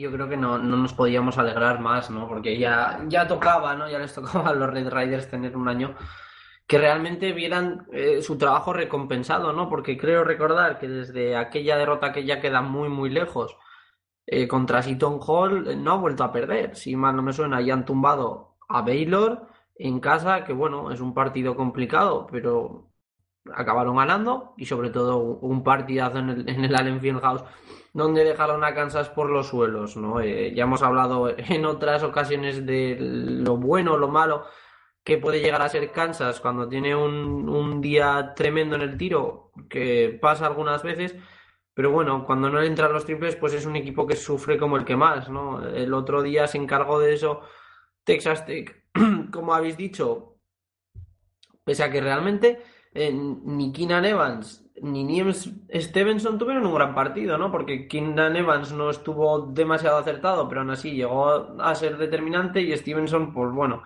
tuvo un partido bastante para, para olvidar. Sobre todo, eh, tienen algún jugador muy interesante desde el banquillo, que creo que no lo ha comentado José, eh, que es Brandon Francis, con el que hace un tiempo, hace bastante tiempo, tuvimos la oportunidad de hablar nosotros. Y, es, un chaval dominicano que, que, si no me equivoco, estaba en Florida y llegó vía transfer y que realmente puede aportar bastantes cosas porque eh, tiene un físico muy bueno y aumentar esta rotación bastante majada de, Texas Tech. Aparte de lo dicho, pues Keenan Allen es que es un jugadorazo, ¿no? Es, un grandísimo anotador. Y sobre todo, eh, pues una Kansas que sigue sin tener nada interior, solamente Azubuik, que, que Billy Preston parece ya perdido en, batalla y difícilmente recuperable.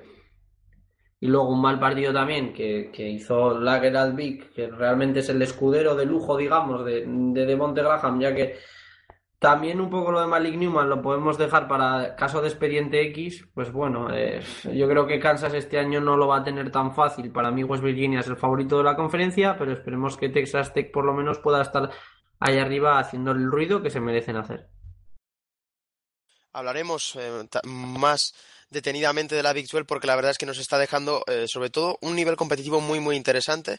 Como ya han comentado mis dos contertulios el nivel está siendo muy alto. Eh, también ese bajón de Kansas está ayudando a todo ello. TCU no hay que olvidarla ni mucho menos después de un gran calendario en conference veremos si son capaces de sobreponerse a esta a, este nuevo examen. También Kansas State está dejando sensaciones interesantes. Eh, los Texas Longhorns pues tienen ese potencial incipiente que todos estamos expectantes. Baylor que no es la de otros años pero que tiene el potencial físico para hacer daño a cualquiera y en definitiva es una conferencia que siempre muy compacta y que por ello presenta duelos directos muy muy interesantes que comentaremos eh, seguro en programas eh, próximos como también tenemos que comentar, analizar o fascinarnos simplemente ante el gran protagonista del baloncesto universitario esta temporada. Eh, ya lo hemos analizado, ya lo hemos comentado alguna vez por encima. Evidentemente los números llamaban tanto la atención que era imposible eludirlo, pero hay que hablar prácticamente como gran protagonista, ya digo, de la temporada en Sida Voley, José, de Trey Young. Tal vez no hayamos visto a un freshman así, Tal vez la etiqueta de Stephen Curry, pues bueno, eh, es alocada por, por, lo que supone, porque las comparaciones son odiosas, pero realmente es el único perfil de jugador al que nos puede recordar al otro lado del charco. Y en definitiva, cuesta mucho encontrar una sensación parecida a la que tenemos con Trey Young en el caso eh, de un freshman o de un jugador universitario en general, porque ya no es solo lo que hace, los números, sino cómo lo hace. Es así, es, impresionante, es sencillamente alucinante y bueno, podemos para, empezar podemos empezar hablando de números. Es decir, mm, ya no es el hecho de que promedie casi 30 puntos y más de 10 asistencias por partido, es que es bueno, es un dato que, todos conocemos y que se ha repetido hasta la saciedad, es el líder del, del baloncesto universitario en ambas categorías y a mí me gustaría poner dar énfasis a este, a este dato porque, porque estamos hablando de que el baloncesto universitario son 350 y tantos equipos. Estamos hablando de que habitualmente el máximo anotador es un tío que mete muchísimos puntos, pero que a lo mejor se tira todas las de su equipo. O que el máximo asistente es un tío que evidentemente juega a los compañeros, es un magnífico pasador, pero apenas mete. Es decir, la incidencia de un jugador que repito, es decir, en, cualquier competición, no digamos ya en esta que son más de 350 equipos, es dificilísimo encontrar que un tío sea el líder en anotación y el líder en asistencias de esa competición. Yo recuerdo que en NBA, pues vamos, no sé si ha sucedido, no sé si no tengo datos de estos últimos años con el amigo Russell Westbrook, con James Harden y todas estas cosas, pero recuerdo, por ejemplo, a Nate Archibald hace muchísimos años, pero estamos en cualquier caso la NBA, ahora son 30 equipos, antes eran 20 o 20 y tantos en baloncesto universitario, con todos los equipos que hay, que un tío sea líder de anotación y líder de asistencias de toda la competición, a mí simplemente ese dato, ya sin entrar en más números, me parece fascinante porque habla de la incidencia de un jugador en un equipo y en una, y en una competición. Y luego, evidentemente, verle ya es absolutamente maravilloso. Es decir, verle es lo que le da la auténtica dimensión de lo que es este tío que, como bien dices, es un, un freshman como no hemos visto otro en, en años o en la vida casi. Eh, le comparan mucho con Stephen Curry. Eh, yo, mm, evidentemente, encuentro diferencias. Eh, no digo con el actual Stephen Curry o con el, incluso con el, con el Curry de Davidson, es decir, el Curry de Davidson era, era un maravilloso tirador, pero no tenía la capacidad de implicar a los compañeros que tiene, que tiene Trey Young. Por ejemplo, no tenía la visión de juego que tiene Trey Young, no tenía la penetración a canasta que tiene Trey Young, tenía otras cosas y obviamente las sigue teniendo. A mí me ha encantado toda la vida Stephen Curry, es una debilidad desde, desde sus años de Davidson y sigue siéndolo. Pero, pero hay cosas que no tenía aquel Stephen Curry de Davidson que sí las tiene Trey Young. Yo, yo mm, procuro procuro prescindir de la comparación con Stephen Curry y, hacer una comparación con otro jugador que también se ha comentado, que es Steve Nash.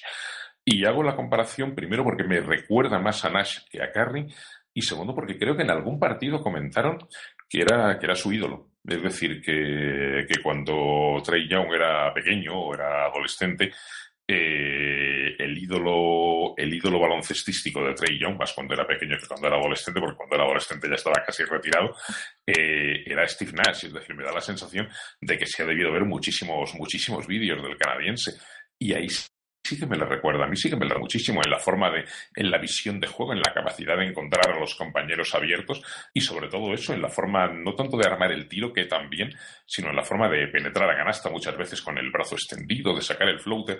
A mí me, me, recuerda mucho a, Steve Nash, me da más la sensación de ser ese tipo de jugador. Evidentemente estamos ante un, ante un jugador extraordinario que, mm, que evidentemente va a tener va a tener también sus problemas porque está claro que todos los defensores van a ir a por él y lo de West Virginia, que era donde queríamos verle, era verle en situaciones de apuro, en situaciones realmente comprometidas, fue solo el principio, aún así con malos porcentajes, pero Trey Young consiguió meter, me parece, al final veintitantos puntos, que es una anotación más que importante, pero evidentemente sufrió muchísimo. Además, se le vio realmente frustrado y amargado ante la, ante la defensa a la que le estaban sometiendo, que comentábamos antes, Carter y, Carter y Dexter Miles, pero, pero evidentemente, ya digo, habrían amargado a cualquiera y creo que Trey Young va a hacer, va a seguir haciendo un temporador y va a seguir, va a seguir causando sensación. ¿A dónde puede llegar? ¿O a dónde puede llevar a Oklahoma? Pues eso ya sería otro, otro tema para hablar a lo mejor más despacio. Oklahoma me parece un equipo interesantísimo y, las posibilidades son infinitas, pero, pero bueno, lo de Trey Young, como bien decíamos, es, es una auténtica maravilla. Bueno, Santi, es que la realidad nos dice que más allá de ese primer partido contra Omaha, con 15 puntos, no ha bajado de los 22 en todo lo que llevamos de temporada. Eh, ¿Qué es lo que más te gusta de Trey ¿Qué es lo que más te fascina?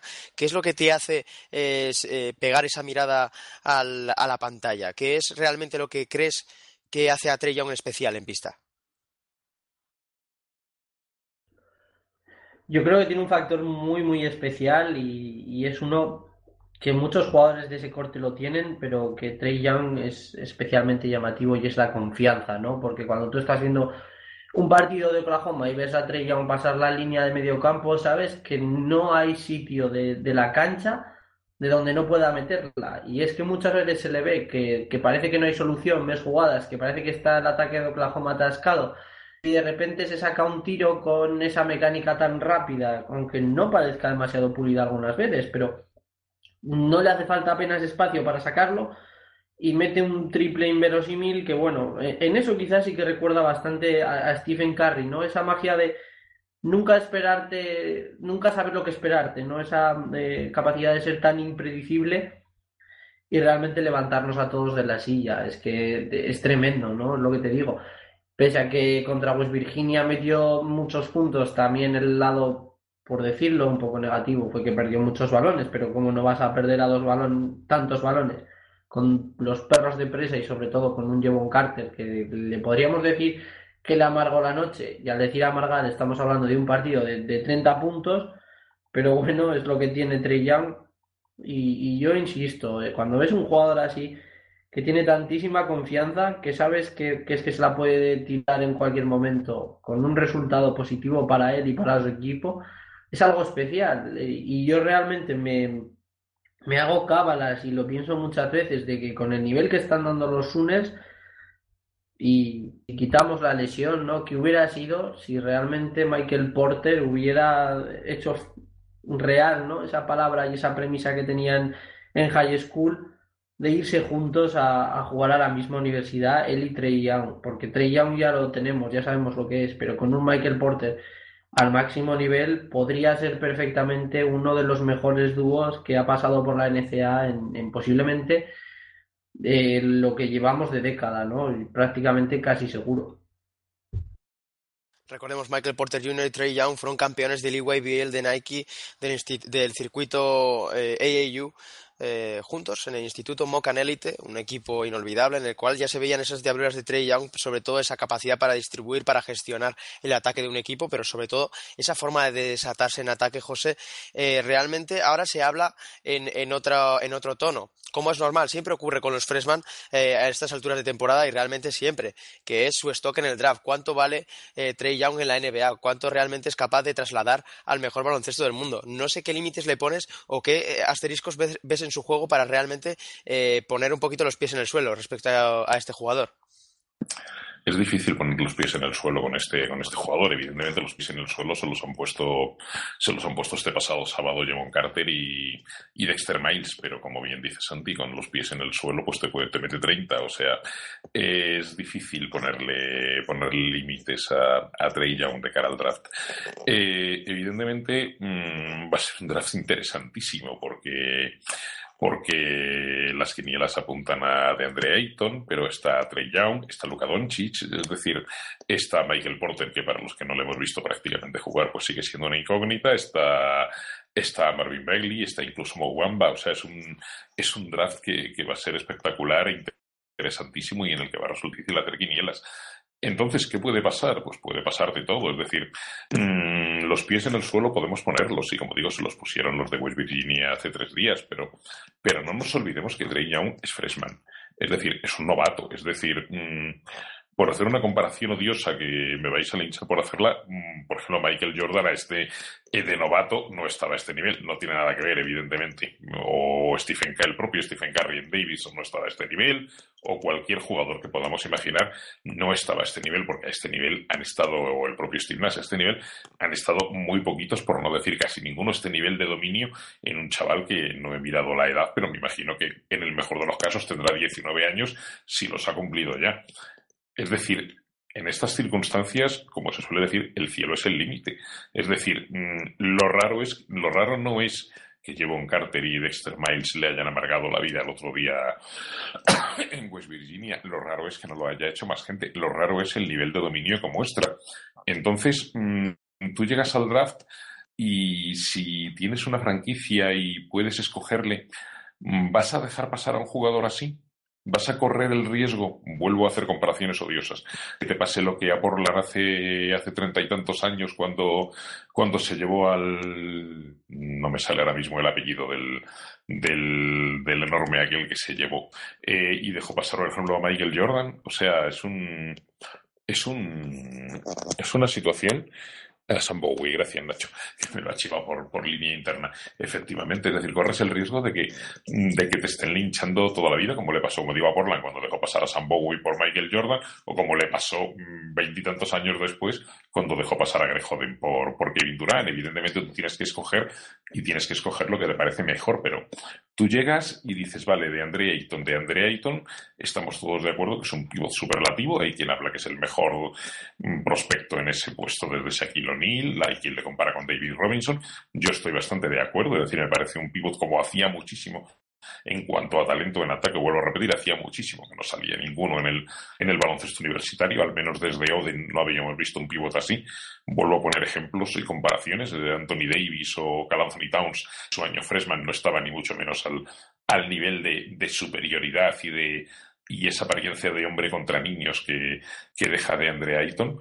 Mm, pero te arriesgas a escoger a Andre Ayton con ese, aún con ese nivel dejando de lado a Trey Young, va a ser un draft, ya digo, va a ser absolutamente apasionante porque, porque, porque van a tener que subir muchos riesgos los que escojan, porque evidentemente es de esas decisiones de las que te puedes alegrar o arrepentir toda la vida. Y, y yo no sé, a mí Trey Young de momento me está fascinando. Hay que ver cómo acaba la temporada, hay que ver cómo, cómo continúa todo este, todo este calendario de conferencia. Hay que ver, le hemos visto en sitio complicadísimo como West Virginia, tendremos que verle también en, en Kansas o en tantos otros sitios, tendremos que verle en el Mandes a ver cómo, cómo sobrevive todo aquello, pero si, si el proceso más o menos sigue como le estamos viendo, yo creo que va a ser muy difícil para cualquier franquicia en junio pasar de un jugador como, como Trey Young. Pues seguiremos hablando de Trey Young, seguiremos hablando mucho de este draft, del término coste de oportunidad, de lo bueno que vas a elegir, pero también de lo bueno que dejas atrás. Así pues, le voy a dar muchísimas gracias a José Díaz por estar una vez más con nosotros y simplemente pues recomendarle, no hace falta, al igual que va a recomendar seguro a nuestros oyentes, que sigamos viendo baloncesto universitario, pero sobre todo a este Trey Young. Muchas gracias José y hasta la próxima por supuesto, hay que seguir viendo todo el baloncesto universitario que podamos porque la temporada, la temporada está en una fase maravillosa y esto, esto va a ir a mejor y, bueno, nos esperan, nos esperan sábados de locura, fines de semana de locura y, y, tres meses de absoluta locura hasta culminar evidentemente con la, con la locura de marzo como es habitual. Gracias a vosotros, un abrazo y, y aquí seguiremos, aquí seguiremos contándolo. La locura, sin embargo, no para aquí en Pasión Deportiva Radio. Hacemos un pequeño parón y volvemos con las secciones. Hasta ahora.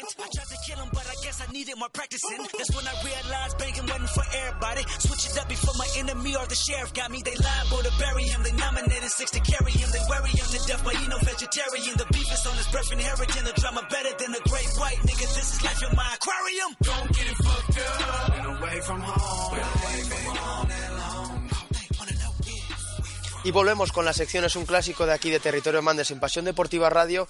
En esta ocasión no contamos con semáforo por la ausencia de Juan Vargas, pero sí contamos con quinteto. Así que, ¿cuál es el quinteto de la semana, Santi? Pues bueno, vamos a empezar con uno de esos jugadores que muchas veces los nombramos porque lo pudimos ver en el Mundial Sub-17 de Zaragoza y es que no nos podemos olvidar para nada de Marcus Howard, el pequeño cañonero de, de Marquette que realmente se está saliendo, está siendo de lo poco potable de, unos Golden Eagles que para mi gusto están eh, con las expectativas un poco bajas, ¿no? Eh, esperábamos un poquito más con Andrew Rose y compañía, pero bueno, recordamos que fueron 52 puntos, si no recuerdo mal, ante Creighton, con 11 triples de 19 intentos, y al siguiente encuentro le endosó nada más, nada menos que 37 a toda una Vilanova que eh, se intenta recuperar de esa derrota, como decíamos, ante Butler Bulldogs. Luego, como no, lo hemos comentado aquí, no nos podemos olvidar de Trey Young, que aunque sufrió la defensa tremenda y asfixiante de, de West Virginia, hizo un señor partido y logró sacar lo mejor de sí ante una de las mejores defensas de la nación. Seguimos en la Big 12 y es que no nos podemos olvidar, por supuesto, de Keenan Evans. Y es que el jugador de los Texas Tech Riders sigue haciendo una temporada de ensueño. No jugó su mejor partido ante Kansas, pero sí que lo hizo unos días después ante Kansas State con 30 puntos y sobre todo siendo el motor de unos Red Riders que como ya hemos dicho, ¿por qué no? Pueden estar eh, ahí para alcanzar ese puesto top de la Big 12. Luego nos vamos a la Pac 12 con un jugador muy muy poco habitual, pero es que Colorado es un equipo poco habitual en estos tipos de, de programas y voy a nombrar a un jugador que personalmente fetiche, que yo creo que es eh, vital en el esquema de Tal Boyd, y es George King, este híbrido entre el guard y el forward, sobre todo en baloncesto universitario, ¿no? Que hace el trabajo sucio, que cuenta prácticamente sus partidos por dobles cifras en rebotes y es bastante curioso en ataque. Y al igual que Derrick White, me parece muy, muy infravalorado de, de al draft, como le pasó al base de Colorado el, el año pasado.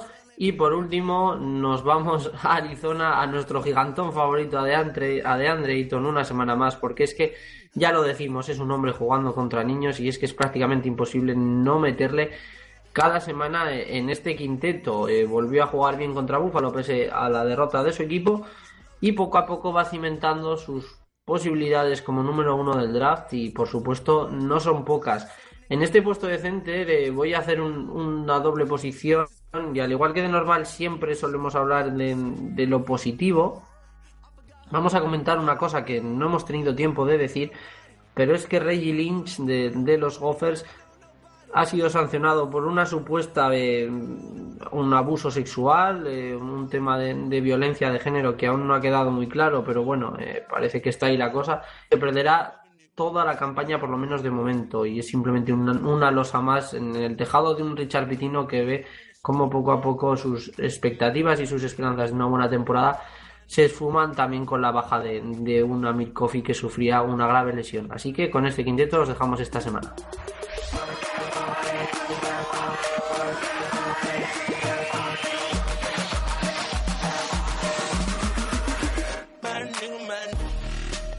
Y ahora vamos a hablar de españoles, de nuestros representantes al otro lado del charco que no se han bajado del tren de la alta competición. Al frente de él sigue estando Francis Alonso. El malagueño se ha consolidado como la referencia de una UNC Greensboro que aspira al trono de la Southern Conference. Los Spartans no se han librado de sufrir, pero han contado con la mejor versión del español, que firmó 26 puntos en el valioso triunfo ante Wofford y 19 ante BMI, incluido dos tiros libres en los últimos segundos para decantar la balanza. Un comienzo esperanzador para un Francis Alonso que promedia nada más y nada menos, ojo atención, apunten 18,4 puntos, 2,2 rebotes y 2,4 asistencias con un brillante 45,6% de acierto en triples. Buenas noticias que continúan con Jaume Sorolla. El pívot de Tortosa viene de cuajar su mejor encuentro esta temporada con Valparaíso. Si bien los Crusaders no pasan por un buen momento, el sophomore se redimió con 17 puntos y 5 rebotes en apenas 12 minutos en cancha. Actuación que le puede valer para tener más minutos, como los que tendrá que asumir Joshua Tomike. La lesión de Justin Jackson en Maryland va a necesitar de un paso adelante del Canario, que volvió a dar la talla cuando se le dio la oportunidad oportunidad. 6 puntos y 4 rebotes en 11 minutos, en 11 minutos perdón, ante Iowa y 2 puntos 4 rebotes en 12 minutos frente a Michigan State.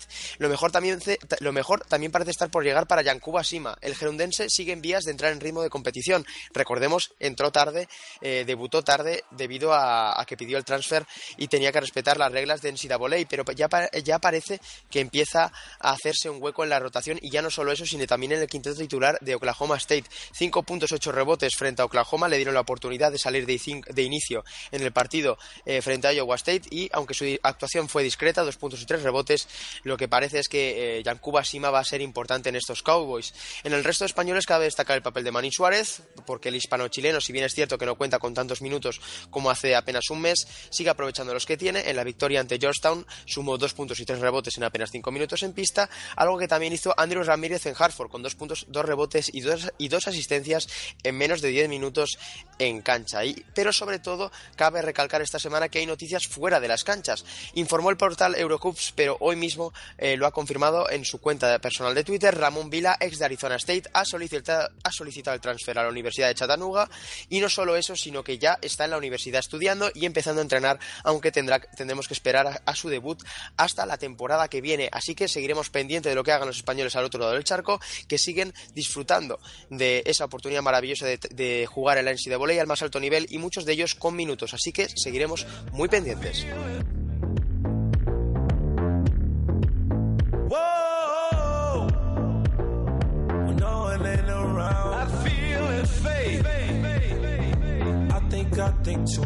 Y por último, vamos a concluir con la agenda de la semana, que es lo que tenemos que ver esta semana en el baloncesto universitario, que es mucho y muy bueno, empezando ya por la noche del martes, con un Baylor West Virginia, con un Texas Tech Oklahoma, con un Texas AM Kentucky, con un Syracuse Virginia, con un Boston College North Carolina, con un Butler Creighton, con un Purdue Michigan, con un Iowa State Kansas o con un Seton Hall Marquette.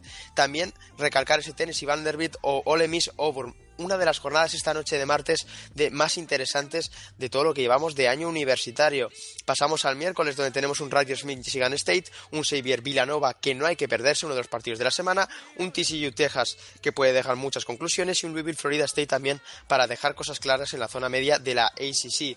Pasando al jueves tenemos eh, como citas importantes un Wichita, un Wichita State y eh, Carolina, veremos si los Sockers son capaces de mantener ese dominio en la American, también tenemos un Oregon State Arizona muy interesante para ver si estos eh, Beavers también mantienen ese nivel competitivo tan alto de las últimas semanas. Un Clemson North Carolina State o un Oregon Arizona State particularmente interesante para ver si los Ducks son capaces de remontar el, vuelo ante un equipo de mucho nivel. Pasamos al viernes, una jornada tal vez con menos titulares, pero tenemos eh, al, filo de la medianoche tenemos un Marquette Butler que nos mm, es muy interesante, sobre todo por ver el baloncesto que proponen ambos equipos y sobre todo por no perdernos a uno de los jugadores del momento, Marcus Howard. Tenemos Nebraska Penn State, tenemos BCU Dayton, tenemos también eh, un interesante, si, no me, si tengo bien apuntado por aquí, un Columbia Princeton y eh, también para terminar un Providence de Paul ya a las dos y media de la madrugada. Pasamos a la jornada fuerte, al plato fuerte de la semana, pasamos al sábado por la tarde que ya tenemos a las seis de la tarde Michigan contra Michigan State, ese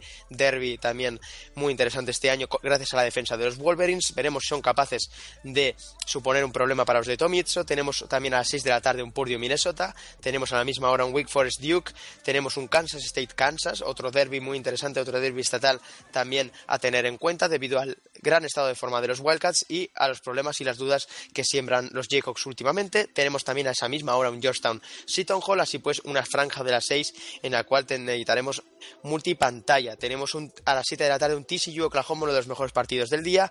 Tenemos también para mantener esa línea un West Virginia Texas Tech, mucho que comentar la semana que viene de la Big 12 de estos encuentros. Tenemos un Creighton Xavier a las 8 de la tarde, a la misma hora Oregón Arizona, a la misma hora Syracuse Florida State y luego ya más tarde tenemos por la noche Miami Clemson, muy importante también para ambos equipos para sacar conclusiones. Luego tenemos Auburn Mississippi State a las 9 y media, a las 10 de la noche Kentucky Vanderbilt, a las 12 ya entrando en la noche Oregon State Arizona State, un muy interesante North Carolina Notre Dame, veremos también cómo se depara esa zona noble de la ACC. Tenemos Texas A&M contra Tennessee, uno de los partidos más igualados de la Southeastern Conference a día de hoy.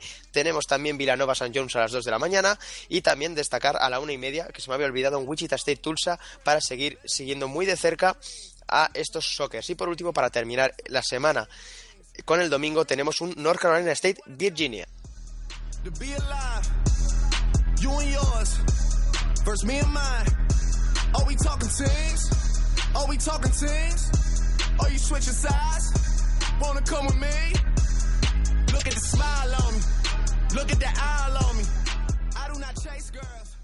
Y bueno, esto ha sido todo en este primer programa del año en Territorio Mandes, como siempre, en Pasión Deportiva Radio. Ya decimos, venimos analizando lo que es un inicio de calendario de conferencia único, un comienzo de conference play de locos, caótico, con muchísimas sorpresas, incertidumbre y sobre todo muchas conclusiones aún que sacar. Por todo ello, os emplazamos como siempre a seguir el mejor baloncesto universitario, a seguir la ansiedad volei y a seguirlo en territorio Mandes, no sin antes despedirme de un auténtico más de este programa como es el gran Santi Bautista. Muchas gracias Santi por acompañarme una vez más. Como siempre, el placer es mío y la semana que viene volveremos a, ver qué nos depara esta semana tan tan interesante como tú has comentado. Entramos en una fase decisiva de la temporada y la solidez en el baloncesto universitario se paga a precio de oro. Por todo ello, estaremos aquí en Territorio Mandes, en Pasión Deportiva Radio, para comentarles lo mejor de la, de la locura universitaria, de la NCAA y del baloncesto universitario en Estados Unidos. Soy Nacho Juan y ha sido un placer acompañarles una vez más durante esta casi más de hora y media. Hasta pronto. I'm talking about murdering niggas. I'm talking about carjackers. You just a battle rapper. I'm an official trapper. Niggas be driving subliminal, nigga. They just some jibber jabber. We take a melon yellow, then we fill it with red forever, ever. These niggas so jealous, jealous. Man, these niggas get scared, they tell it, tell it.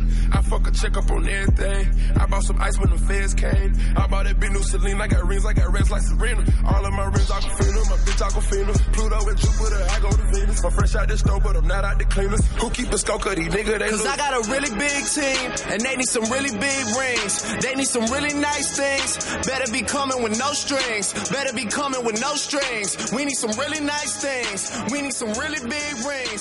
I got a really big team. I got a really big team. They need some.